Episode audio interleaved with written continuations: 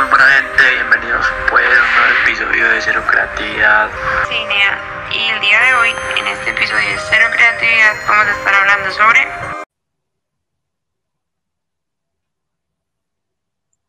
porque esta es la segunda vez que grabamos esto. Ese va a ser el tema. Esta es la segunda vez que grabamos esto. Ujú. Cuenta eso. ¿qué? Pero, pero es que no, no entiendo qué pasó ahorita. Se los juro que no entiendo qué pasó. De la nada la grabación cortó. No, tú, tú no la acabaste. Te lo juro. Bueno, entonces, ¿de qué vamos a hablar hoy, Dana? Pues vamos a hablar de Jonathan. Literal es el tema. Jonathan, Jonathan, preséntate por segunda vez y vuelve y cuéntanos todo lo que nos contaste ahorita. Jiji. Hola, gente, ¿cómo estamos? Soy Jonathan Ochoa, eh, egresado canadiense y también futuro egresado de la Escuela de Audio y Sonido. Me voy a graduar con dos carreras técnicas, DJ, de DJ productor y música para la industria. Y la graduación es en diciembre. Y me pueden buscar en las redes como Jonah Lobo, J-O-N-A-H, Lobo, y por Twitch, que es una plataforma en vivo para ver mis sesiones de DJ y otras cosas por el mismo nombre, Jonah Lobo. Y no, feliz de estar acá con ustedes. Cuéntale a la gente Ah. el canal de Twitch tuyo y, y qué haces ahí. Eh, el canal de Twitch es como prácticamente un plan B por toda esa pandemia, porque toda la industria de la música está paralizada por todo esto. Y mucho más los DJs, porque pues no tenemos dónde tocar.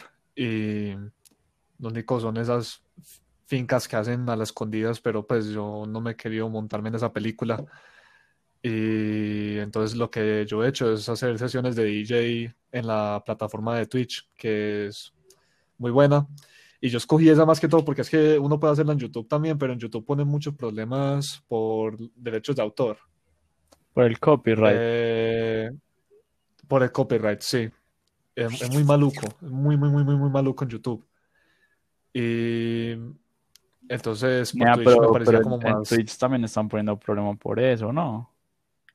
muy poquito, muy poquito. Yo pillé que hay una, hay una gente que pues está como cagada de miedo con eso. Sí, yo no me, yo no me he pillado eso. Fue fijo con eso, que yo, yo estoy viendo que sí están poniendo problema con eso, pero no sé. Igual, igual, igual yo creo que como son mixes, no afecta así. Claro, es que no afecta, es que, es que eso es, de- es que prácticamente yo le estoy dándole promoción a los artistas que hacen esas canciones. Es que sería muy charro que lleguen y digan como, oye, oye, ¿usted por qué está tocando mi tema? Es que el tema es mío, es que no, yo sé que es tema suyo, yo lo estoy tocando por DJ y, él- y, él- y que él llegue y no, no, no, no, no, no me lo toque. No, pues no tiene sentido. Ya, ¿y cuántos temas propios tenés? Resto, ok. No, ja, temas propios. Tengo como 40 y 40, 40 para arriba. Ni bastante. Sino, sí, sino que ¿qué pasa? Porque no he sacado temas propios míos. Porque eso es un mierdero. Es, es Sí, le pone mucho maluco. problema. Sí, porque primero hay que... eh, a ver, ¿cómo explico esto? El proceso para hacer una canción tiene tres fases. La, la producción, la mezcla y la masterización. La producción es como las bases, como la idea, la idea. Tú propones la idea. Sí, La mezcla es tú cómo haces que esa idea sea digerible, tú cómo la, tú la modificas, le das unos retoques, unos detalles. Y Sí. la masterización es cómo haces para que suene en todas las plataformas, que listo, porque tú no puedes poner una canción a tantos decibeles en Spotify y en, y en SoundCloud la pones en otros. Eso todo tiene unos parámetros, porque un, eh, porque si uno no toma en cuenta eso, uno puede llegar y poner la canción a full topa volumen porque cree que eso es mejor y resulta que eso le hace un mal al, al que la está escuchando. sí, le cago los oídos. Sí, Sí, prácticamente. Pero de buenas, de buenas es tan complicado montar una canción a Spotify. si uno, si uno quiere que quede bien y, y que suene bien, eh, no, no es tanto complicado, es, es más, es, es cariñoso, es cariñoso. Porque es que todas, to- to- todos esos tres pedacitos, la gente se, se especializa en una más que todo. Hay gente que hace las tres partes, la, la producción, la mezcla, el máster, pero la mayoría de las veces o uno es productor, o uno es ingeniero de mezcla o de masterización. Nah, y vos, y vos cuando te graduaste, pues ya que te graduaste, te graduaste para hacer cuál? Productor, acabo productor. más de que decir, todo. ¿no me? Habló la que se le corta. No, no, no se te entendió nada. No, buena gente, es que Dana vive en ¿Qué un monte, pasando? vive en un monte y a veces el internet le funciona, otras veces no le funciona. No, ya, ¿qué, Ah, qué me no. estabas diciendo? Pero no entiendo por qué, si mi internet está súper bueno. Ay, ¿qué, qué, es- qué está pasando? ¿Cuántas megas tienes? 40. Estoy en un navegando uh, años luz y no entiendo por qué el podcast no quiere funcionar. Está dando vuelta en la jipeta hace rato, pero no, pero no escucha a Jonathan. a lo mío tengo una rubia que tengo. No, pero, pero sí estoy escuchando todo, pero tú le preguntaste que para qué se iba a graduar él y ya explicó como 50 mil veces que para productor. Bueno, pero sí, pero yo imagino que también le enseñar a hacer las otras partes, ¿no, Jonathan? Sí, es que allá, es que la, lo que yo estudié te enseñan las bases principales de cada, de cada uno. Ya uno decide cu- en qué eh, especializarse. Oye, pero ¿y vos, y vos tenés amigos que te hagan el resto de partes? Claro, yo tengo en esa, en esa escuela contactos es los que, es lo que uno se consigue.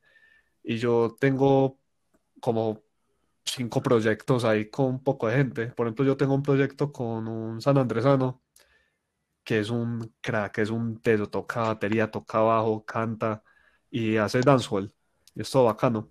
Qué chimbo. Y yo tengo, y yo tengo un proyecto con él en el que yo le hago los temas y él los canta.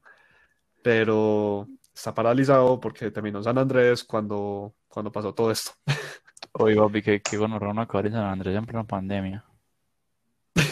Sí, sí, Tan siquiera hay playita, pero imagina y que uno no puede ir a la playa, entonces. pues sí, Obvio, obvio. al menos de eso. Yo no sé cómo estará eso. Muchas partes abrieron las playas. Ah, no, Muchas sí, partes de eso Europa no están a 10.000 casos por día. Tengo ganas de piscina. Ven, Putas, eso no tiene piscina. Te tengo un jacuzzi, ¿te sirve? Sí, entonces cállate. No, yo quiero una piscina. El jacuzzi es caliente. ¿Te conformas o te conformas? Claro que no. Jacuzzi es caliente, porque un jacuzzi frío, marico. No, pues es- se puede poner de las dos para el día y para la noche. Bueno, pero espérense. Hola, ¿cómo están? Hoy estoy callada porque estoy muy cansada, como todos los martes. Ya han escuchado esta historia muchas veces. Es Que hoy, hoy, hoy es tu día más pesado. mañana, pero hoy como también es pesado y grabo además, entonces hoy sí me escuchan cansada, pero mañana termino peor. Ajá. Igual, No, igual yo, yo creo que la gente ya, está acostumbrada a saber que Dan hace mil cosas, aparte del podcast. sí. Exacto. Y pero Jonathan nos estaba contando ahorita de dónde salía la guaracha y, y unos subgéneros ahí todos extraños que yo no entiendo porque no escucho esta música, pero me pareció interesante. Jonathan, ¿puedes volver a contarlo ya que no lo contaste en esta grabación, sino en la de ahorita? Bueno, a ver. La, a ver, yo lo que estaba contando era como el origen de la guaracha en sí. Y, y sí. Y la guaracha en sí es un, es un subgénero de otro género que ya, ya lleva como 20 años, un poquito menos, activo, que es el tribal house.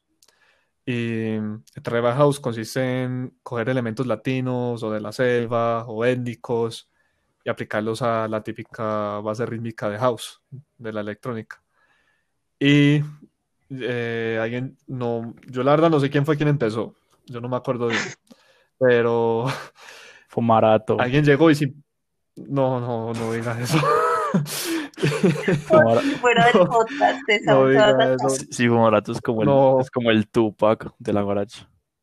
No, de- No. Ay, no. Ese debería ser un, ese No, y- ese debería ser un como un quote. Fumarato es el Tupac de la guaracha. Pues te va a sacar del podcast y sigues diciendo tanta No. pendejada. Parce, van a, donde eso quede en un libro por culpa suya, de buena que Es más, si no. Jonathan está diciendo que la guaracha está más viral que el putas porque Diplo la tocó en México, ¿cierto? Sí. Qué chimba. Pero yo imagino que, por ejemplo, un fan, un fanbase de Diplo es como, escuchar eso es como un choque en el hijo de puta, ¿no? Ah, no, todo el mundo le, se emputó con él. Todo, yo me, yo, yo veía los comentarios y todo el mundo le dio rabia, como sé qué está haciendo, pues lo cogieron de, de como que ese marica ya no le importa qué tocar, nada. Y, y a mí me da mucha risa porque ahí aparece en el video él tocando en vivo y aparecía la gente en México y todos eran como mirándolo con cara de, pues, ese man, ese man qué. Porque todo el mundo esperaba música de Diplo y además llegó y tocó guaracha. Qué gonorrea. Fue super X. Vea, y es muy charro porque es que ni siquiera, ni siquiera la guaracha es, es lo que conocemos. Supuestamente la guaracha es, es una música de Cuba. Y pues, yo no, pues ustedes sabían eso. Sí, sí, No. sí, sí. Sino que eso, eso como que Sí. se reinventó el nombre. Sí, se Se, re- reinventó se porque reutilizó. sí, lo, sí, lo reciclaron. Pues literal, la guaracha se llama así porque por su, por la danza que literal en el internet aparece que es el zapateo. Pues es la misma vuelta. El zapateo, el que- aleteo. Sí, el aleteo, y, sí. Y, y, yo, y a mí me parece muy raro eso, pues es como muy raro que llegue un género diferente y que cojan el mismo nombre de, de otro género, pues Aquí dice. Guaracha, según la acepción de Ra Radamés Giro, en verdad de la música de Cuba, dijo que este género procedía del español y que era un danza de un tipo de zapateo, No puedo creer que hayas buscado eso. para que la gente se culturice.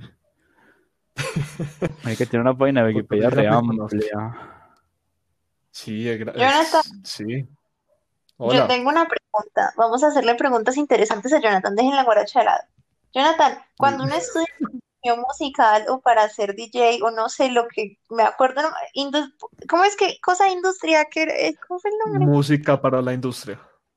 Exacto, esa es la carrera. Cuando uno estudia eso, ¿uno qué tipo de música estudia? ¿Les enseñan todo tipo de géneros o uno se enfoca nada más en un tipo de música? Todos, todos, todos los tipos de géneros, todos. Eso es que música para la industria, tú te metes a lo que es el pensum y, y, y- y qué es la materia, y es la habilidad de tú poder implementar la teoría musical a todos los medios, a la industria, a la televisión, a las películas, a, lo- a los videojuegos.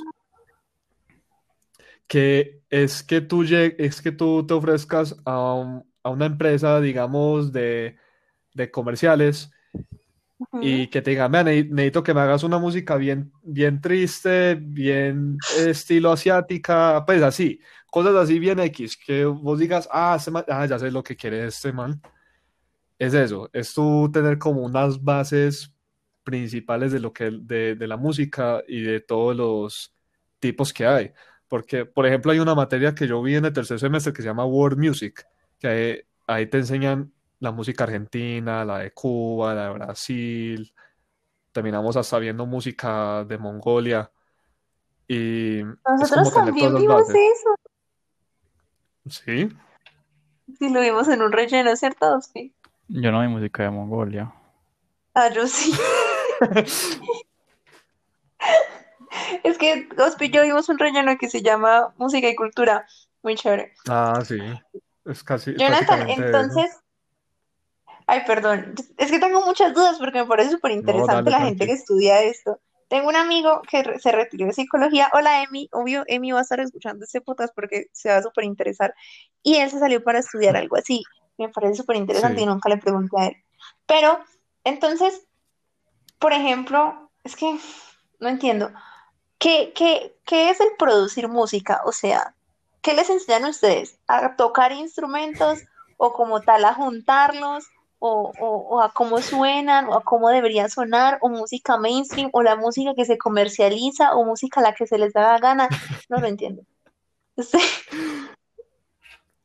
Mira, a ver, te lo pongo así. Em, la lo que uno ve allá de, de música en general, casi todas las carreras se enfocan en lo mismo. Es, es a tú cómo aplicar la música en un aspecto comercial. Em, ya tú, te- ya tú te decides por cuál lado tirarte. Porque es que cuando se trata de producción, es que te enseñan a tú especializarte en un programa de, de- a, a un software. Hay muchos tipos, hay muchos tipos de software para producir música, pero tú, tú te, tú te decides por cuál meterte.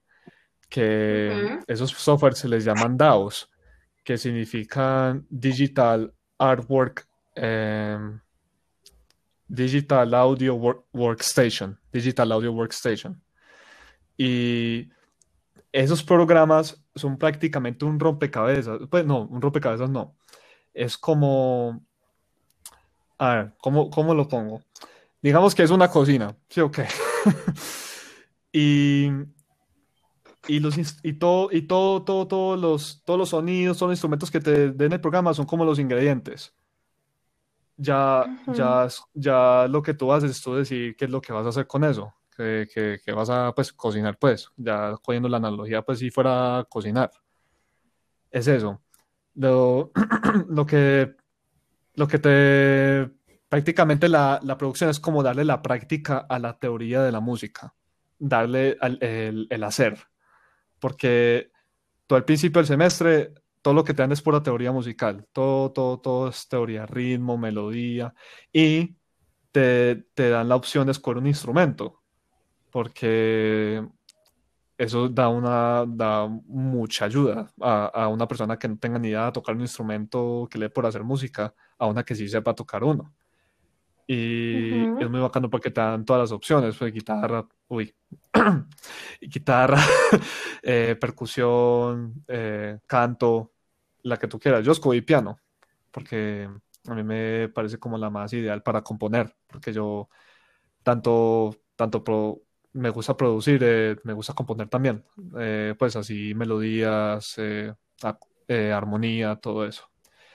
Y es como que te den las bases, a- pues a ti te dan las bases en el primero y en el segundo semestre, te profundizan más en esos, en esos mismos temas, pues casi toda la materia son eh, piano 2, eh, armonía 2, ritmo 2, pero te empiezan a darte ya la parte de la industria, que es, el, es que se llama la materia que es como la más importante de ese semestre, que es Music Business, que es como, bueno, yo cómo voy a vender esto, yo cómo voy a, literal, cómo no me voy a morir de hambre haciendo música, porque está ese estigma muy maluco del que dice que que va a estudiar música se va a morir de hambre. Y sí, pues eso, eso, eso sí o sí, uno de cada tres personas ha dicho eso. Y a mí, a mí, no- a mí nunca se me olvida esa materia por el profe, porque el profe es un teso y él literal las primeras palabras que nos dijo en esa materia es como, bueno muchachos, voy a enseñarles cómo hacer práctica con esto.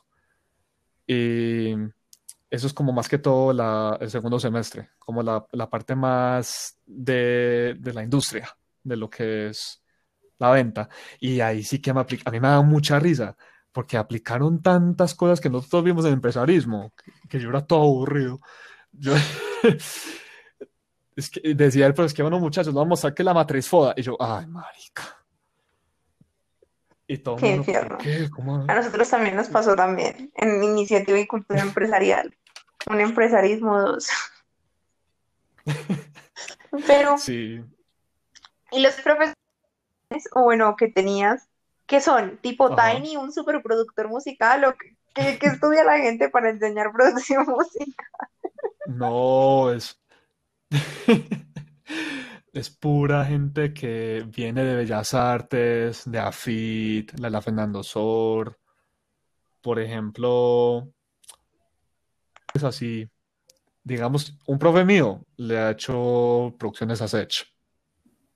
Le ha hecho las progresiones de guitarra. Eh, el profe que les conté del de Music Business, él era de una banda que se llamaba Rey Gordinflón. Pues yo no sé si se la conocen, pero era toda famosa. Ah, sí, sí. Sí. Claro, sí. Sí, esa. Sí, esa. Yo Sí. no, y me da mucha risa el nombre. Sí, el, el nombre es muy X, pero literal tú lo buscas en YouTube y son, pues, gente, pues un gentío. Pues, yo, yo también quedé como que. Eh, no, es más que todo gente de- por esos lados. Es gente que le met- que son muy dedicados de principio a fin con la música.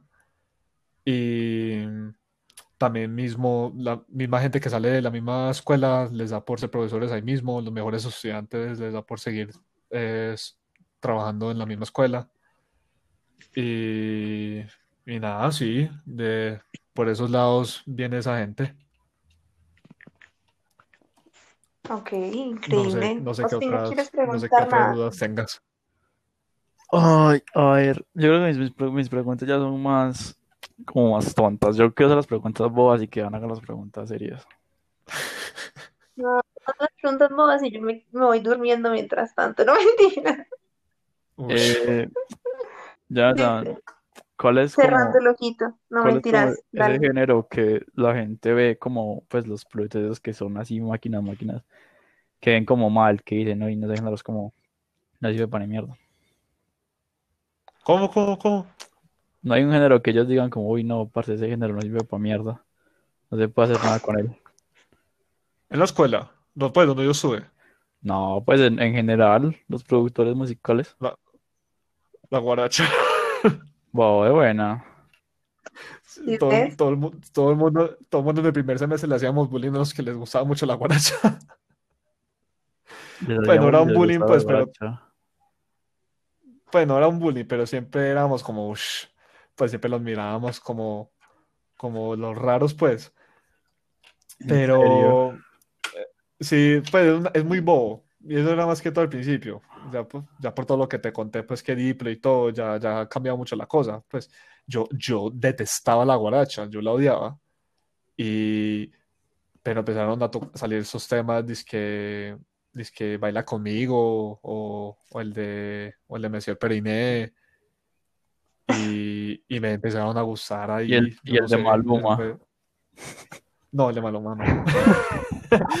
El de Maluma no. Me da mucho, a mí me da mucho cringe esa canción. ¿Por No sé qué? por qué. Qué chimba. No sé. No, no. Canta esa canción. No, me da, me da pena en esa canción. No sé por qué. Ey, pero yo creo que esa canción que- es, es como muy remixeable. Ah, sí, no, eso es muy fácil de, de, de- de editar. De Pero mejorarla. sí, sí, sí. Uf, mil veces.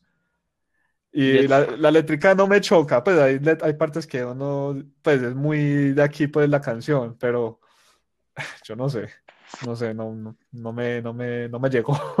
Jonathan ahorita nos estaba contando que el- en el, el, el- streams de Twitch le pueden hacer retos de combinar géneros y cosas así. Y que le Ah, pusieron a combinar dos géneros que la verdad no, no tienen nada que. Merengón, No. merengón y qué, y rock, o metal, ¿qué fue? Un, un, un, Merengón. un, un metalengue. Merengue, merengue con metal. Un metalengue. Era. No, y, y otra vez, ahora que me acuerdo, otro amigo me retó, pues me, me dijo que pusiera un tema de country, por joder. Sí. Y me y, y, pues él vive en la USA. Y yo le ah, pues si me manda un, me manda dólares, hágale, y me mandó los dólares. Y yo, ah, no, pues tocó poner el tema. Bo, le mandó, le mandó dólares para escuchar el tema de country. Sí, ¿Cuánto le mandó? tres dólares. Papi, eso, eso, eso, eso, eso sirve. Claro, ese maricón sobrado por la padre, vida. Eso, claro. Y ¿Cómo, con cómo? eso, que son nueve mil pesos, con eso se compra uno de todo. Por eso, por eso, Sí, ese man- ese claro. muy sobrado por la vida en vez de poner country en YouTube. No, él quería que la pusiera yo. Y, y fue muy charro porque veía como las canciones que tenía y vi una canción que tenía como estilo Kaigo. Sí. Y, y la, y la fusioné, la fusioné con la de country y me quedó muy, me quedó, me quedó muy, pues em, fue muy, es muy raro, no debería de servir, pero me, me quedó buena. Para el rato soy tan ignorante en el country que lo único del que invento el country que tengo era el niño que cantaba en el centro comercial. En el Walmart. ¿Sí se Ah, el niño? Jodelin, Jodelin Kid, claro. Sí, el de ay, ay, ay. Ese, ese man ya está, ya tiene la vida hecha. De ni- niño cantó en un mercado y ya tiene más plata que todo un barrio. Pero, pero imagínese, ese es, lo, ese es lo único que conozco yo del country. No, pues siempre hay, no mentira, sí, yo tampoco conozco casi. Es que, es que ese, ese Yo country es como el, es como el, es como el fútbol americano, es como cero exportable. Sí, sí, es muy, es muy, es muy de allá. Es de allá y no sale. Ahora busco. Sí, es que es eso, por- por- es que no- yo creo que no, no hay manera de que alguien que se, no sea de Estados Unidos, que sea de, Teca- de Texas, le guste el country, marica. Sí. No, pues es que country para ellos es como el vallenato acá, prácticamente. Uy, En la no, USA no van a escuchar Diomedes qué chimón de homenazo, en inglés. o Jesse Uribe. ¿Se, imagina que un gringo diga... No, marica. ¿Se imagina que llega un gringo, eh, can you play Jesse Uribe? No, parce, pues, eso nunca va a pasar. Yo, yo odio esa música, Jonathan, ¿qué piensa de esa música? ¿En serio? ¿Se le gusta, no le gusta nada eso de Jason Jiménez, Jesse Uribe? Yuri, Ah, sí, y eso, ¿y por qué no te gusta esa música? No, sí me gusta, solo que, solo que los límites de que lo que me gusta esa música van desde la esquina de un bar hasta otra. De ahí para afuera, no. O Eso sea, es mierda. Yo creo que Marica, yo en mi casa no me pongo a poner música de despecho. Que No, usted, usted no llega y mira hacia la ventana, se pone los audífonos y no le da por poner Jason Jiménez. No, no, no, no le da. No me tiro por la ventana. no, la verdad, yo tampoco, un poco como que me dan ganas. Tengo que estar, tengo que estar con Eh, gente y tiene que haber media de guaro en una mesa. Ve, de dato curioso. Eh, ¿pidieron la última canción que sacó Johnny Rivera? Jenny Rivera todavía saca ¿Quién es ese? Johnny Rivera. ¿No saben quién es, no saben quién es Ah, Johnny sí, Rivera? sí. Ah, perdón, sí, sí, el papá de Andy. El amigo de la liendra. Ajá. Epa. Yo creo que ya es más, ya es más famoso por eso. Qué triste. Se imagina que el man llegue a la calle y vos le digas, ¡eh, el parcero de la liendra! Una fotico. Ah, ustedes señor que suenan los videos de la liendra. ah. O, o, o más feo, usted, usted es el papá de Andy. Usted es el Uh, papá, qué deshonor, usted es el papá, qué deshonor. usted es el papá, usted es el papá de Dani Rivera representando la nueva era. Uf. No, no, ya sé, ya sé cuál es mejor. Que si él es el suegro de Lina Tejero, el ex suegro de Lina Tejero, esa sí está mejor. Uy, no. Eso, eso ya, eso ya suena estar muy out de la vida. Ir a decirle eso a Jenny Rivera. Falta de respeto. Qué tristeza. Eso tiene que muy triste, pues, uno ser famoso por eso. No, No. soy famoso por todas las razones, menos por la música, que yo solo le conozco una canción. Sí, sí. Yo creo que yo también. El- el- Mínimo, mínimos de esos que, que tienen esas canciones que uno dice, ah, es ese marica de ese tema, ve. claro, el, el, el de que, el de que le gustan los caballos, las mujeres y la fiesta. ¿Cómo es que se llama esa canción? Eh, a mí me gusta la farra. eh, Ay, me gusta Eh, la farra, me gusta el amor. No, esa no dice. ¿Cómo es que se llama? Aventurero. Aventurero. Aventurero, yo soy el aventurero. No sé si yo No, así. Tampoco dice así. Eso sí es, yo soy el aventurero. El mundo me importa poco. Vamos, me pasa un poco. Sí, sí, claro, No, no, sí. no, no, no, no, Ah. Bueno, eh, Pero que con él. este el, está con la canción hace poquito y es una canción que escribió, escribió mi abuelo. Pues es un cover. ¿Sí? Sí, ¿Cómo se llama? el camino de la vida. Vamos a- Ay, sí, con el trío América. Ajá. Ni el escribió su abuelo. Sí, eso lo escribió mi abuelo. Qué máquina. Y entonces en tu familia hay muchos artistas. Sí, sí, por sí, por mi, por mi papá. Mi papá él tocó en una banda de rock, se llama Kraken. En Kraken tocó tu papá. Sí, Bo- buena. de buena. Él fue de los pioneros. él- sí, él, él llegó, él, él fue como de los últimos del grupito, pero, pero fue del primer grupo, porque es que Kraken tuvo como cinco cambios de miembros. El único que se quedó todo el tiempo fue el cantante, Elkin. El King, ¿cómo es que se llama? El que es muy famoso. Elkin Ramírez. El King Ra- el que se murió hace poquito. Sí, el que murió de cáncer de, creo que fue de riñón. Y Mira, Qué vuelto. me es- encantaba. es- Eso es mero logro.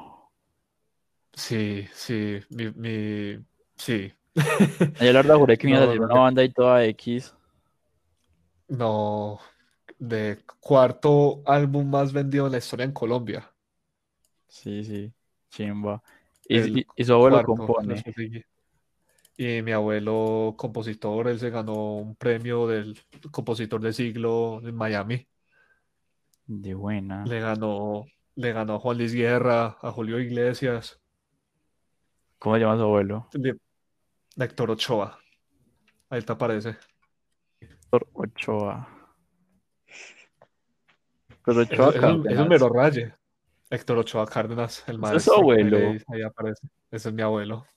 En 1934, el camino de una vida de 85 años. What? Chimba. Sí. Yo quiero, yo quiero. Ni ahora decir Y- que el abuelo aparece en Wikipedia. Y mi bisabuelo también aparece. ¿Sí? ¿Cómo ya su abuelo? Eusebio Ochoa. No lo puedo creer, pero ¿qué Ay, es Cinea, eso? hijo de Eusebio Ochoa. Concepción Eusebio-.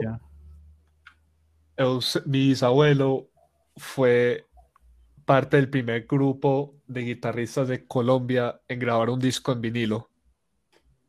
¿Qué? Ya, pero ¿qué es esta locura? Estaba Sí. descubriendo. Sí, a- quiero, quiero dar a la gente que, es que estudiamos coñata como toda la vida.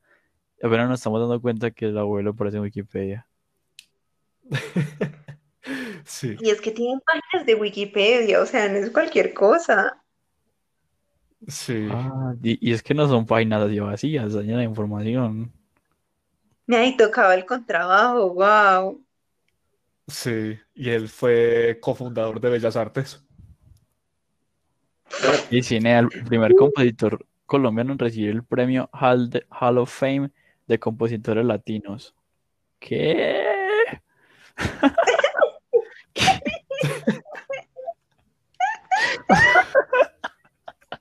Sí, marica. Esto es lo más charro que me ha pasado en la vida, o sea, estamos estudiando con, con, con el descendiente de una familia de genios y nosotros acá todos esos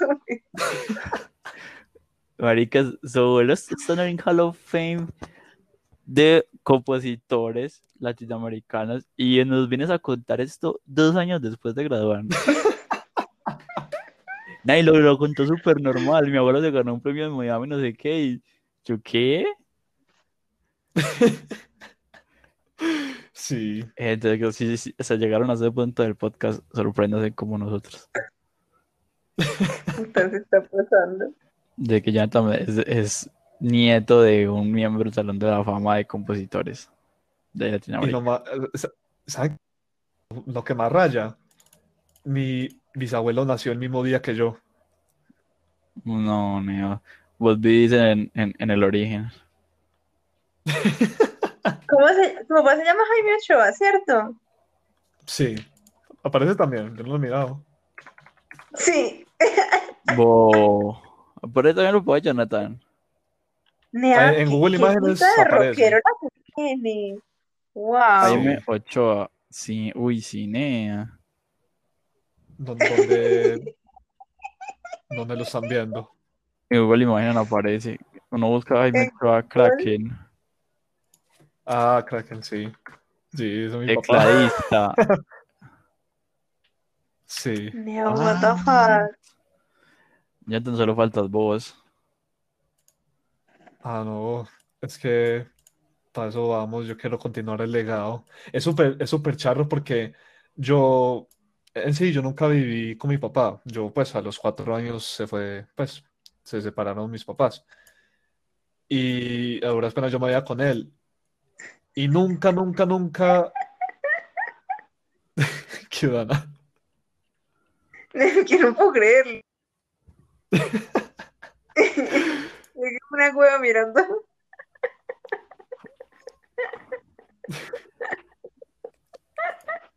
Sí, pues vos, vos- vos descubriste la música vos mismo, ¿no? No te dice como esa influencia. Sí, sí, nunca, nunca dije, voy a ser músico por mi papá, nunca. Yo dije, "Voy- quiero estudiar música. Porque le gusta la música. Lo- Eso está loco, sí. Sí, eso está, sí, es, muy, es- es mero raye. Ya, entonces ¿Y a, tu vos- papá a- entonces? a vos siempre nunca te dijeron nada por estudiar música, nunca fue, eso no te da plata. No, en general mis papás han- me han dado mucho apoyo en sí. Mi papá feliz, casi le da algo cuando yo le dije. Ya, pues el colmo que te digan algo. Sí, Jonathan De tiene la suerte de que le puede decir a los papás que va a estudiar música y no le van a decir que se muere de hambre. No es verdad. literal. Yo, yo dije que iba a estudiar cine y me miraron súper rayado. Espérense a que yo les dijera que iba a estudiar psicología. Miraron como que no, ¿Qué le pasa? ¿cómo te vas a morir de hambre? Y obviamente me va a morir de hambre, pero me va a morir feliz. Ahí, ahí, ahí nos damos cuenta y de una descendiente de Freud.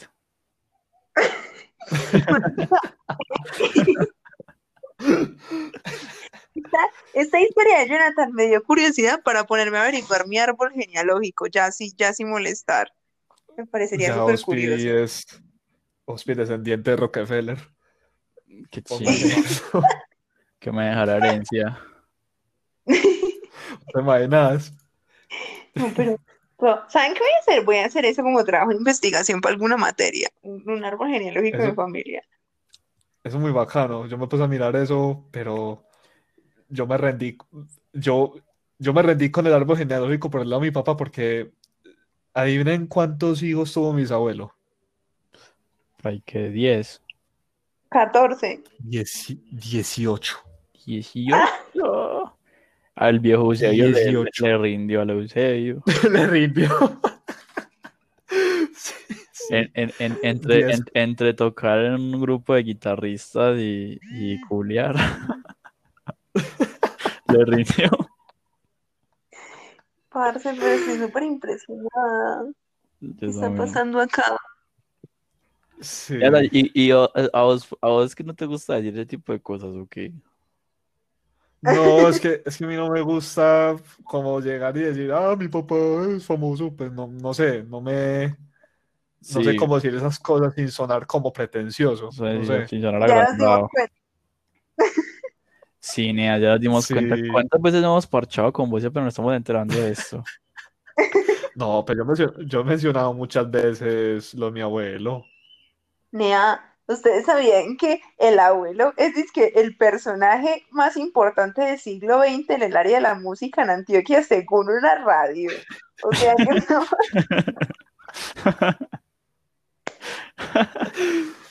O sea, el abuelo ya es, es básicamente Mozart y no nos habíamos dado cuenta. es que no pude dar risa, ya me desperté, ya se me quitó todo el cansancio después de esa. Ay, no. Qué vuelta, Nea, qué locura. Nea, es que tienes Sí, una hijo puta página de Wikipedia. sí, sí, sí. Yo creo que no puede decir que se gradúa de la vida cuando tiene página de Wikipedia. Eso te iba a decir, yo no voy a descansar en mi vida hasta que yo no aparezca en Wikipedia, o sea, la chimbo pues. Sí, no, sí que Ay, chimba. no. Ya, Sí, pero, pero por ejemplo, pasa. vos nunca has sentido como tipo presión. Vos siempre vas a la tuya. A veces, a veces he tenido cierta presión por, por decir como, uy, donde yo sea mero malo, ¿qué? a veces he tenido como ese sentimiento pero de, yo, de yo- yo que creo que la presión se la da más la otra gente que uno mismo, ¿no? Pues cuando me imagino que cuando se, sí, cuando se entera debe ser como, uy, ¿y usted qué? yo creo que, yo creo que también es por eso que no lo he, yo ya me acuerdo porque no lo dije tanto. Yo me acuerdo una vez que eso lo dije a un man, yo estaba, yo estaba en, un- en una escuela de música por el poblado, que era pues de la alcaldía, que se llama La Red, y yo tocaba ahí cello, y, y yo empecé a contar, yo empecé a contar lo de mi abuelo, y un man me dijo, uy, parce, usted, su abuelo es ese, y usted toca así ese cello, marico, ¿usted qué le pasa? No, es que sí, imagino que eso era como el tipo chiste. Sí, sí, ya me acordé. Digo, no Por- ría. sí, es por esa, es por esa presión. Y más que todo yo, me- yo, yo mismo me la pongo, porque, y más que todo porque mi papá, a pesar de que le fue muy bien con Kraken, después de eso, él, empezó a, hacer, a estudiar arquitectura en la UPB. Y, Y se rindió ahí.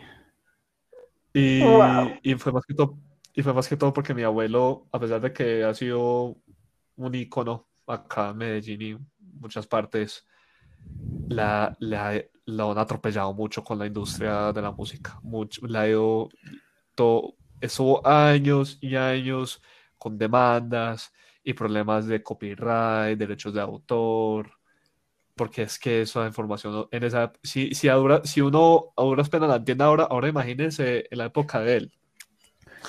Ni me imagino que era muy difícil Y rectificar y hacer como verídico lo que él diga, ¿no?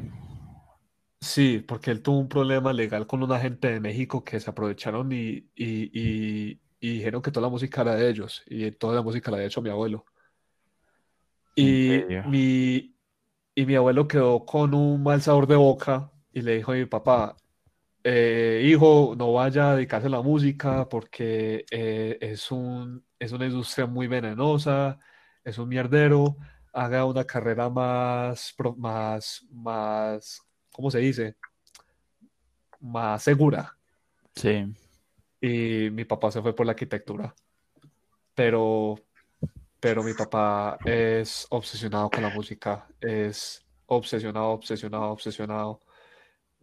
Y es muy loco, a mí nunca se me olvida. Yo siempre de chiquito me veía una película con mi papá en el cine y mi papá ni siquiera veía la película, escuchaba solo la música, La banda sonora. La banda sonora, sí. La verdad es que mucha gente así, que nunca se goza la película, sino que se va solamente de la banda sonora. Yo, yo soy así también. A mí me... Hay películas que me parecen tan malas, pero yo escucho la música y, y yo digo, no, pues la música de esta película es brutal. Ena, bro, qué, qué Sí, frustración, ¿no? sí, Mira qué pato. No, yo digo pues que qué frustración que no le gusta tanto la música y uno tener que, pues no sé, estudiar otra cosa. Sí, eso, eso le pasó a mi papá y apenas yo le conté lo mío de que yo quería estudiar, se le iluminaron los ojos y me tiene una fe tan grande que yo sé como puta donde la cague. Qué chimba, no, entonces es puro, puro soporte para no ser mejor, no mejorar. Ah, sí, Merolí. no, Sí, no, sí, la verdad, es es no, de una primicia que nunca hemos tenido en este podcast. Primicia. Increíble. O sea, espérense. Este, este capítulo es memorable. Tenemos un técnico en música, o sea, tenemos a alguien ya estudiado. Y aparte de eso, que es descendiente de semejantes, no, pues es que, ¿qué, qué está pasando acá hoy? Y la, cae, y la llamada se cae tres veces. Mm, mm, mm. Marica, yo creo la que es la no vida puede. van este de Jonathan, porque es súper charro, porque los dos tenemos, los tres tenemos súper buen internet, no sabemos qué está pasando. Y simplemente la llamada se cae de la nada, A mí me parece súper si curioso que el, el único día en el que estamos hablando con alguien que en realidad sí estudia música como tal. O sea, hemos, hemos tenido como 20 podcasts hablando de música nosotros con nuestras huevonadas. A la huevonada. Y el día que tenemos a un, a un estudiado en música, la llamada se corta. O sea, ¿qué es eso? No sé qué le pasa a la vida. Deberíamos, deberíamos implementar una, una pregunta fija en cada podcast. Yo la voy a implementar el día de hoy para todos los invitados. sí. So- ah, mentira, voy a implementar dos. Jonathan, ¿perreo o no perreo? De todas las preguntas que podías hacer, no se te ocurrió otra, marica. No, eso se la vamos a dar a todos los invitados, no importa quién sea. ¿Perreo o no perreo?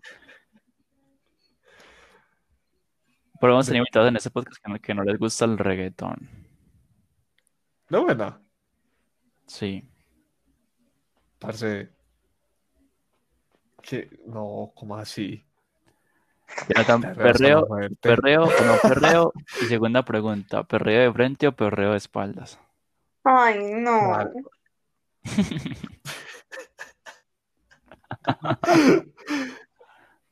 Hacen las verdaderas preguntas. Sí, preguntas Eh, existenciales. Perreo sí y de espaldas, ¿cómo así? Perreo No. y y de espaldas. ¿Y Sí. qué tipo de perreo? Porque Dana, por ejemplo, hace unos días estábamos conversando y me dijo que ya no le gusta el, el reggaetón viejo. Mí no me gusta el ¿Qué? reggaetón viejo. Pero, pero A ver, viejo pero- del 2000 como 10 para abajo. O sea, Pero tengo una razón. Y es porque del 2010 para abajo yo no existía acá en Colombia, yo solo existía en España. Y del 2010 para arriba yo sí.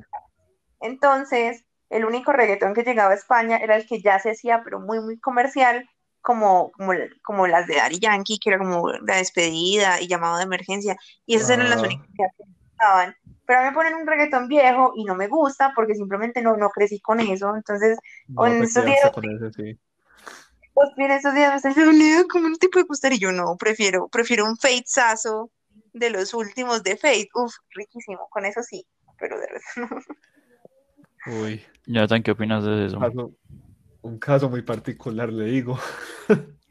Entonces, a, a- a- a mí me surgió la, la pregunta existencial que me hice en mi cabeza. ¿El reggaetón Sí. viejo es bueno o es nostalgia? Es nostalgia, es nostalgia mil veces. Es nostalgia porque es que nosotros escuchamos eso y nos imaginamos todo lo que vivimos cuando escuchamos eso la primera vez. Por eso nos da tanta alegría escucharlo. Puede ser una porquería la canción, pero si el recuerdo que tenemos de esa, ca- de esa canción es, es bonito, la cantamos a, a pulmón. Entonces, Es entonces vos, eso. vos dirías que es mejor el reggaetón actual que el viejo. Sí. No. Eh, espera. Ahí, ahí- donde es viene que- mi pregunta, porque yo no, uno cuál diría cuál es mejor si se supone que el reggaetón viejo es nostalgia. Es que no es que es mejor y cua- no sé, no es cuál es mejor. Porque es que, a ver, ¿cómo lo pienso? Porque es que hay canciones de reggaetón viejas que son un hit. Pues que a mí, por ejemplo, pues yo no sé ustedes qué tanto le gusta, porque me, por ejemplo, en estos días yo estoy hablando con alguien y me dijo que no le gustaba para nada esa canción, pero a mí yo escucho esa canción y la grito. Pues por ejemplo, si pusieran Pasarela de Dálmata. Ah, A no, mí- eso sí me gusta. Es, parce, yo la, uf, yo la canto, pero a tope. Pero, a mí, pero yo no, pero yo creo que a mí me hubiera gustado de igual manera s- si lo hubiera escuchado de chiquito o si lo hubiera escuchado en esa época ya con 20 años, 25. ¿Te hubiera gustado igual? Pero, sí, yo creo que me hubiera gustado igual. O, por ejemplo, las que uno escucha como ya, ya como al- a los 12 años, tipo Jay Álvarez, Juntos al Amanecer, Qué rico. o, o, o La Pregunta, o... No, yo, yo soy, yo soy mero... Eso, eso es algo que muy poquita gente cree. Yo, yo soy loco por el reggaetón, a mí me gusta mucho. Yo, yo me la, yo me sé muchas. Las canciones. Y a mí sí, a mí no se me olvida que yo hacía, yo de chiquito, pues como por ahí que, en sexto, yo, yo, yo, la, yo en el cuaderno atrás, yo hacía los logos de los reggaetoneros, yo ponía atrás el logo de Nueva York y el de Zion y Lennox. Y Wisin y Yandel. Era muy... Y Wisin y Yandel, parce, Wisin y Yandel, no, Los extraterrestres. no. No, Wi- Wisin y Yandel para mí eran los que mandaban en esa época. Sino que, por ejemplo, yo, Ay, es que- yo últimamente estoy escuchando mucho reggaetón viejo porque me decidí armar una playlist con las mejores canciones. Uy, Sí, sí. y está más intenso con esa playlist, no se calla todos los días, me manda una canción diferente. Pero es porque Dana no, no, no entiende. Yo sé que Jonathan no me entiende. Sí, sí.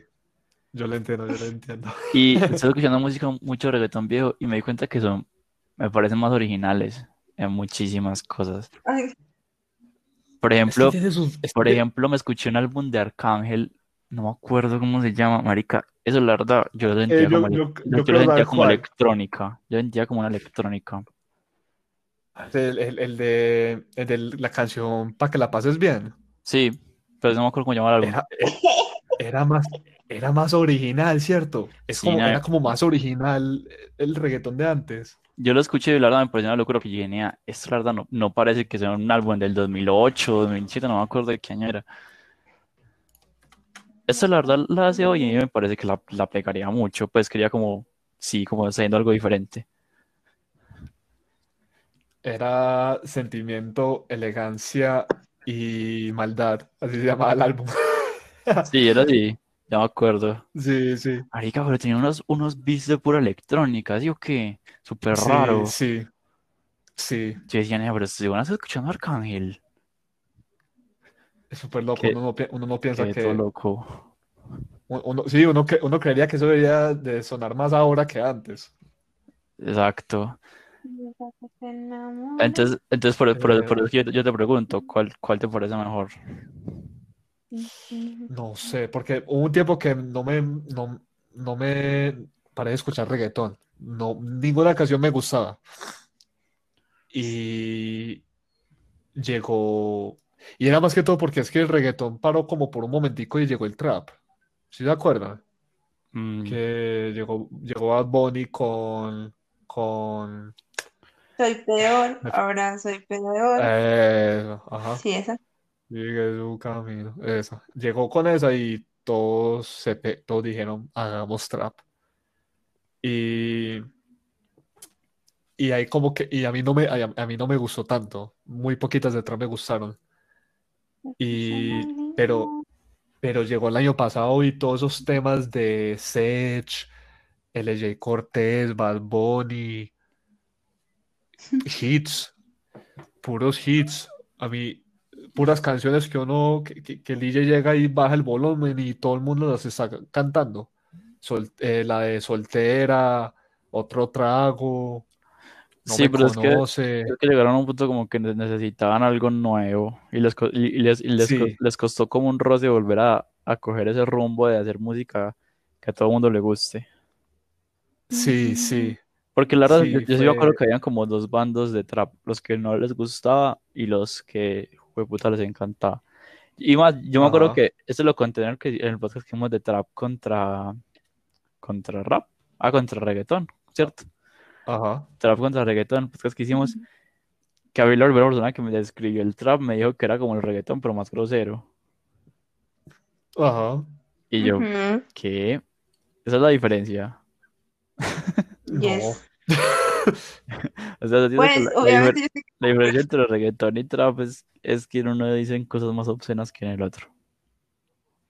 No, porque la base rítmica es diferente. Por eso, pero yo, yo digo que ahí es donde se ve como, como la ignorancia y, y lo, lo por sorpresa Sí, que agarró sí. como a- el trap a todo el mundo. Yo me acuerdo que salió esa canción de Esclava Remix. Y fue como, ya, yo me la sé enterita eso es trap. Y ahí la quitaron de Spotify, ya me encantó esa canción. de lo grosera que es. Ah, de Brian Myers. Yo, yo no me No, acuerdo de la- eso.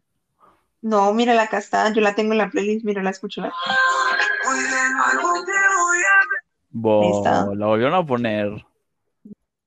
Sí, Se llama Picharse. Estamos ¿De, fumando de qué de marihuana. qué año es esa canción? No sé, ya miro. Brian. Myers, Anonymous, Anuel AA, brr, y Almighty. Anuel AA Almighty. Ese Almighty no es el que se volvió todo cristiano, marica. Sí. El que, el que hizo la canción con Redimidos y Kika Nieto. No, se me hace una deshonra. Esclava, espérese. Del 2000, marica, porque no me parece estúpida. 2015, por ahí, 2014. No, un poquito más. 2016. Estamos fumando Hace cuatro marihuana. años. Qué ¿O será locura. esclava en el cuarto de un. Muy, muy, muy, hace mucho hace Mira, mi, mi cabeza lo tenía más lejos. Mm, mm. El trap empezó en 2016. Pues el trap, trap latino, porque el trap en la USA ha estado hace rato. Nada, el 2016 fue un año súper bueno, ahora que lo pienso. Hace 2016, ¿Qué, qué año? 2017. ¿Qué año?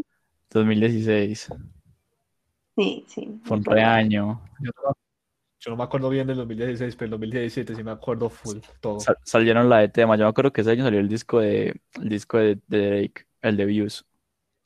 Ay. No, Dana no me gusta Drake. Y salió Controla. No, sí, sí me gusta. Controla. Chimba A, mí no se me olvida, a mí no se me olvida 2017 por Ex, Ex Tentación y Vert.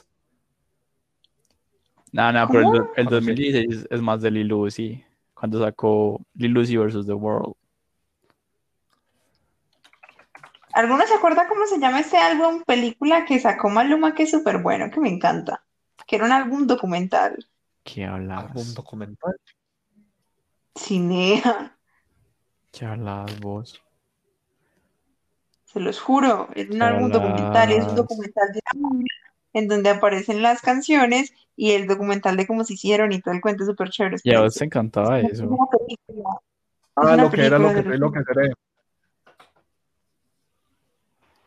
Esperen. No, Marica, Da- Dana es la persona más rara que existe en el mundo. Qué buena que sí, se lo juro. no, sí, ya, ya sé de cuál está hablando Es- Dana. Escucho unos metals todos, todos peyes y después, y después va y me dice que le gusta el álbum documental de Maluma. ¿De ¿Qué hablas? O, o, o hay una persona o hay la otra. Llega Dana y dice, nah, ah, oiga. Nada, es que no tiene ningún sentido. Es ¿Qué que- le pasa? Estoy indignadísimo. Pero es que es lo mismo que, que en estos Yo me días siento puse, violado puse- cuando Paloma habla. Yo no sé por qué. pero Que a veces me siento violado. Violado. dale, dale. Pero saben que es lo mismo, lo que Ospi está diciendo es lo mismo que puse anoche en, en, en Netflix. O sea, yo creo que todo el mundo debe pensar que yo veo las películas súper intelectuales de esas que nadie entiende. Y saben que me la paso viendo en Netflix, las películas románticas de adolescentes que suben. Kissing Boot y todas esas vainas. Sí, soy re fan. Pero todas las noches me repito Ay. Kissing Booth. Me encanta, amo Kissing Booth. Y, y es súper charro, porque yo le digo a Ospi y Ospi es como, pero no entiendo. Yo tampoco no entiendo, no entiendo. Nada, es que, es que cómo se le va a ocurrir decir en la misma frase, parce, ¿se acuerdan del, disco documental de Maluma que me encanta? ¿quién te va a responder que sí? Pues, Es- se llama X, así se llama. No es bruto. Escucha, Porque son las canciones en, en como en manera de película. Y es súper chévere porque entonces eh, cuentan la historia y suena la canción y la historia y otra canción y así todo el disco. Y es grabado acá en Medellín, rechimba. Se lo recomiendo. mm, ok, Vea. yaps. Sí, de verdad. No, sí, sí. te- No, te- es- es- es- es- está bien. No sé qué más decir. Es que yo no lo entiendo. Por ejemplo, a mí, a mí me duele ver The Kissing Booth, me duele. Nada, no lo disfruto. A Y mí- buena- Y de buena que yo disfruto películas de mierda, pero Kissing Booth. Nada, eso Pa' sí es otro nivel. Para ti, ¿cuál es su película mala, pero mala, pero a ti- que a ti te guste? Son como niños. Ah, pero Uy, no, no. pues que esa, esa- esa- no, pues esa se entiende. La primera es buena. Si estás hablando de la segunda. No, las dos me mía. encantan. ¿A usted le gusta la.? Uy, parce, no.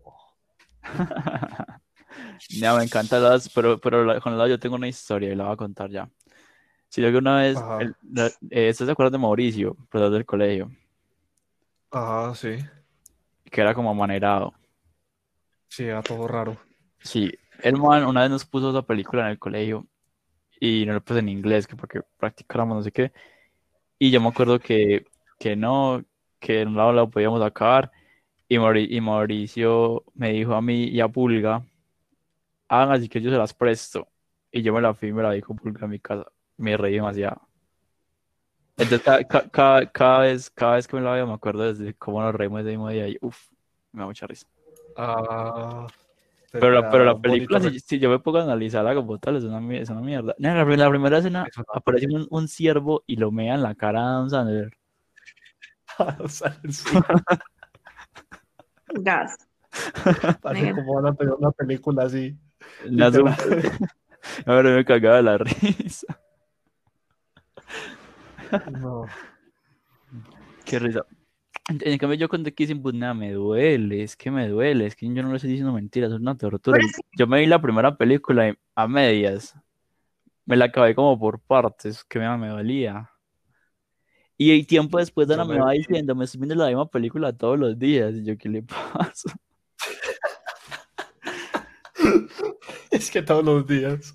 Pero, pero él es como tonto. O sea, él no se puede quejar de eso porque también puede hablar de otras cosas que no, conmigo, que no puedo hablar con nadie porque nadie más le va a entender además de yo. Entonces no entiendo cuál es la huevona de él. Que me deje ver mi Kissing Booth todas las noches tranquila. No, Yo yo, medio no, le que yo no lo entiendo, entienda. Yo, no- yo medio le entiendo a Dana, porque yo una vez me vi eh, por una razón muy X, pero muy X. Me vi la de. se me es que el nombre es todo largo. Es, es la, la, la vieja esa que le manda como 10 cartas a todos los niños que le gustó a ella, algo así. Por- Ese también es doloroso. Eso, esa, Es- esa me la vi. Y, y yo era como, como, ¿qué, qué es eso tan penoso? Pero como que yo sabía que la gente que hizo la película sabía que era penoso. No sé. Pero Esa no me me la vi chocó. anoche. A Ana le O sea, no me chocó. Me- Pues me me pareció encantan muy- esas películas. Me pareció muy cursi, muy empalagosa, pero, pero, pero, o sea, yo entendí la película, porque es que hay películas que tratan de ser charras, pero no lo son. Esa No, pero es película que, pero es que no ¿Por es por eso. Es que, es que vean, es que el punto de verse en las películas es para las niñas como yo, bien tiernas, que sueñan así como con un amor súper tierno del príncipe azul, que es como, oh, así. Esas películas están hechas para niñas como yo y ya para Sí. nadie más. Mm, Sí, es, es, es verdad. no sé, hay unas que son muy disfrutables. Hay mucha, hay mucha gente que no le gusta eh, la que es con Heath Ledger. Eh, Ah, ¿Cómo es? el Notebook. Ah, ¿Cómo no, perder un... no, No, eh, ¿cómo es que es? ¿cómo es que se llama la película de Diez, Heath diez Ledger? razones, Die- die- diez cosas que detesto de ti, 10 cosas que odio de ti. algo así. Sí, sí, Ajá. sí, 10 cosas que odio de Hay ti. mucha gente que no soporta esa película porque me parece buenísima, súper entretenida. Yo nunca me la he visto. Y es lo que le digo, que, que, le- que les hacer una película romántica entretenida, marica, chistosa, como esa, o como 10, o como Cómo perder un hombre en 10 días, esa también es re chistosa. Es muy boba, pero re chistosa. Esa me la vi, esa me gustó mucho, pero esa no me la repito. Pero esa me la vi también me gustó mucho. Esa me la mostró alguien X Es que es eso, y fue que, súper que, chévere. que sean disfrutables, que no sean como, ¡Uy, no puedo! Friends, Friends Sí, with sí. Benefits es súper disfrutable y también me la veo todas las noches. Pero yo Me digo, e- encanta. eso, eso lo hicieron como en el 2000, ya, ya del 2010 para acá, como que se cagaron. Como 500. ¿Saben qué voy a dar eso este podcast? El documental de One Direction que subieron a Netflix.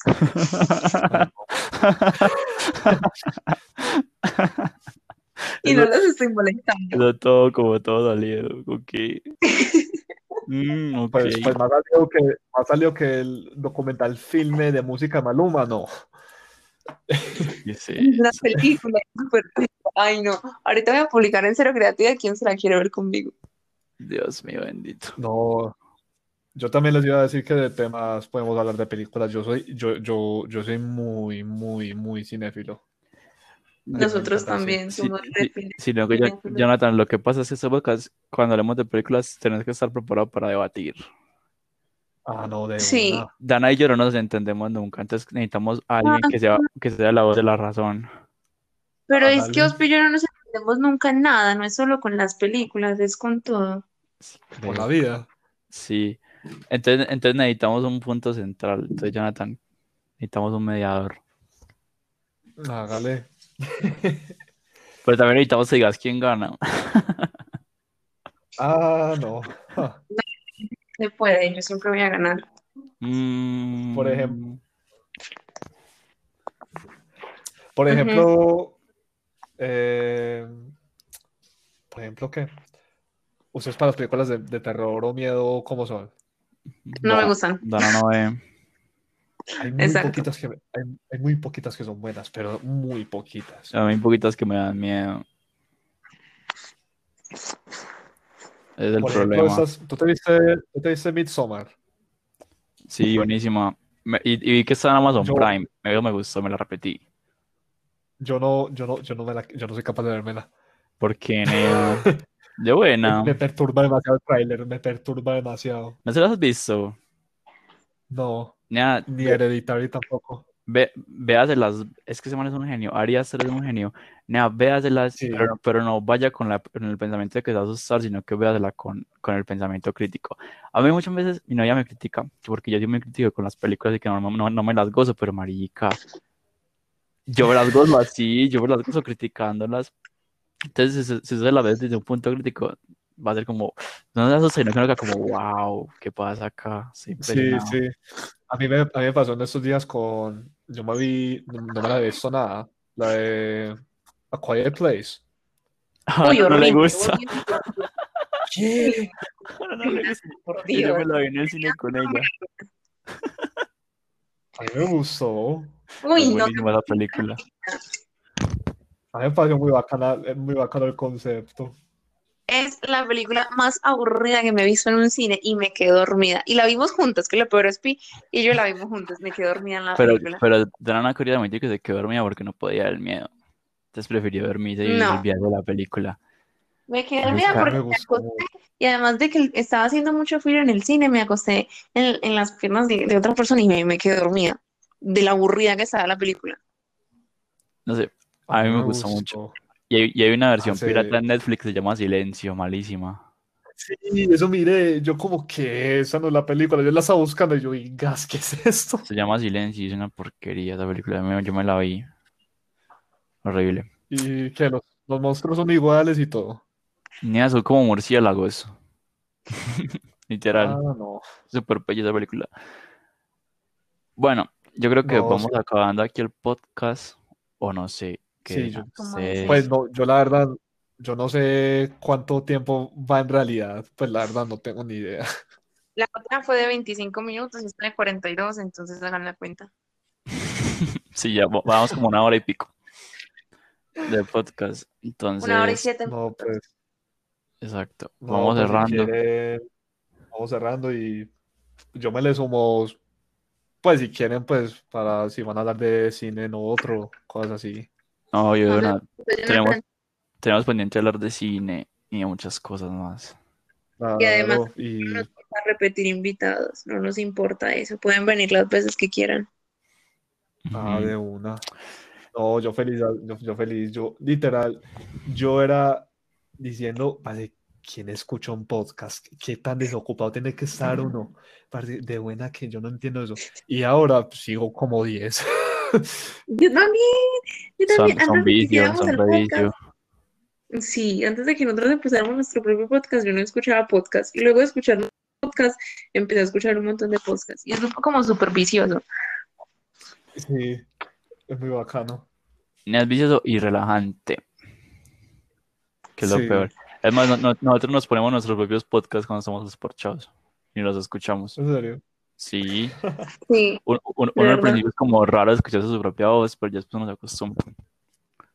y es súper chévere porque entonces nos acordamos de los recomendados, o decimos, ay, bueno, hablamos de eso, tenemos que hablarlo para la próxima, y así.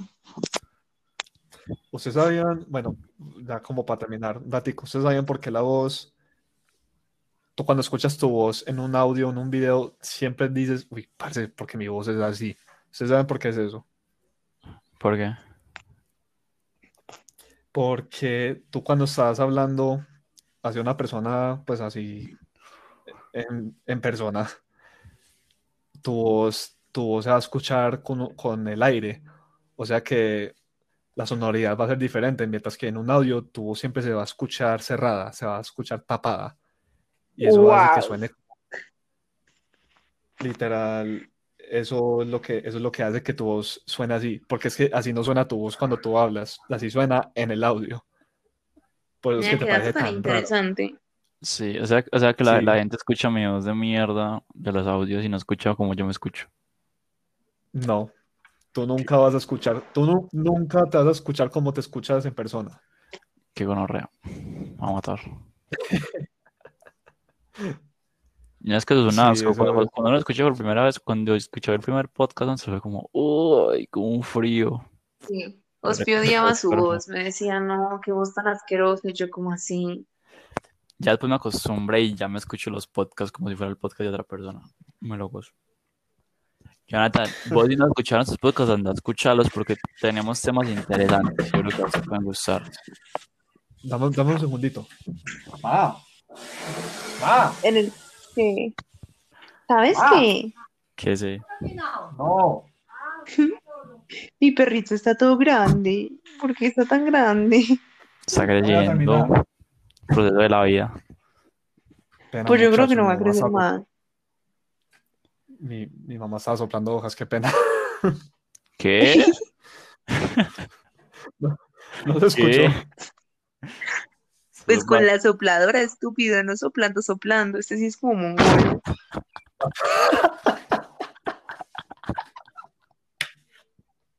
Nunca había conocido a alguien tan estúpido como Ospi. Yo pensé que estás soplando hojas medicinales. No se No imagina. entiendo de dónde. Que uno llegue y diga, que qué pena, muchachos, mi mamá es tan mero sople. Ay, ay, ay. Ella también No. estos días, en estos días vi que quedó, quedó todo lindo eso donde está el Mónaco. Sí, quedó muy bonito. Quedó todo chimba. Sí, Bueno, para, lindo. Dato mejor. para los que no saben, Jonathan vivió al frente del edificio Mónaco. De Ah, Mónaco. sí. Ujú. Ah, sí, ahí me tocó el edificio en destrucción y cuando se cayó volvió mierda todo el apartamento mío, Qué gonorrea. todo. Bueno. Literal había un escombro en la sala mía. Bueno, ce- cerremos esto. Fue un placer hablar con ustedes. Un podcast muy interesante. Sí, sí. Jonathan, próximo invitado. También. fue un podcast épico. Nos dimos cuenta de, de que tenemos un invitado con familia de genios musicales. Además de eso, fue épico porque la vida no quiere que lo grabemos. Y porque hoy por fin declararon una detención a Álvaro Uribe. Eso también es, es cosa de conmemorar en el podcast. Ya, fin. Uy, Bueno, yo, no- yo pensé que iban a tocar el tema. yo tampoco. No, pues yo solo quería contarlo porque me tiene muy feliz y porque ustedes sabían que salieron a hacer marcha. O sea, en noviembre nosotros marchando y nosotros éramos los mamertos y ahora esta gente es que saliendo a marchar que porque van a hacer una guerra civil, que porque van a encerrar a Uribito, como mierda. Y ustedes se ponen a ver y hay gente marchando en la alcaldía, estas horas, o sea, ¿qué hacen con su vida? Yo vi que eran costeños, entonces como si no marcharan. Pues, ¿Cómo vas a decir eso? Si nos Si un escuchan costeño escucha costeños, esto, ¿qué? si nos escuchan costeños, lo siento, pero tienen, tienen que aceptar que hay gente muy idiota que vive en su, en su región. No, pero, pero es que acá en la alcaldía, acá en Medellín, estúpido, allá, allá en la Alpujarra, allá estaban marchando en carros los uribestias. Acá- que porque acá iban a hacer guerra civil. haciendo- acá escuché gente diciendo que es cacerolazos. No lo puedo creer. Sí. Como, ¿Sí ven por uy. qué no progresamos? El presidente Iván Duque sobre la detención de millonario del presidente, eh, del expresidente Álvaro Uribe. Soy y seré siempre un creyente en la inocencia y la honorabilidad de quienes un- con su ejemplo se ha ganado un lugar en la historia de Colombia. Ok. ¿No han visto? Que le preguntaron a Liz. con eso. No, espera. eh, Terminémoslo con el meme de que no han visto que le preguntaron al ICBF por, por, por Twitter quién entonces iba a quedar con la custodia de Iván Duque. Sí, no mire eso. Que entonces, como ahora tenía casa sola, que la farra. La de sí es fácil. Esos memes que han salido en Twitter son lo mejor que me han pasado en la vida. Me he podido reír toda la tarde. O sea, yo estaba en clase y cagada de la risa. Ay, no. Yo Bueno. sí, no. Ahora no digo sí. nada porque la verdad, sí, sí, sí, otro tema para otro día. Bueno, Nos despedimos. bastante, la rebuena, todo bien, buena de gonorreas. Sí, ya saben, eh, muchas gracias por la in- invitación. Y para los que quieran, me pueden buscar, vuelvo y repito, como Jonalobo en Instagram y en Twitch también, como Jonalobo y estén pendientes. Y nada, muchas gracias por Sí, es el recomendado.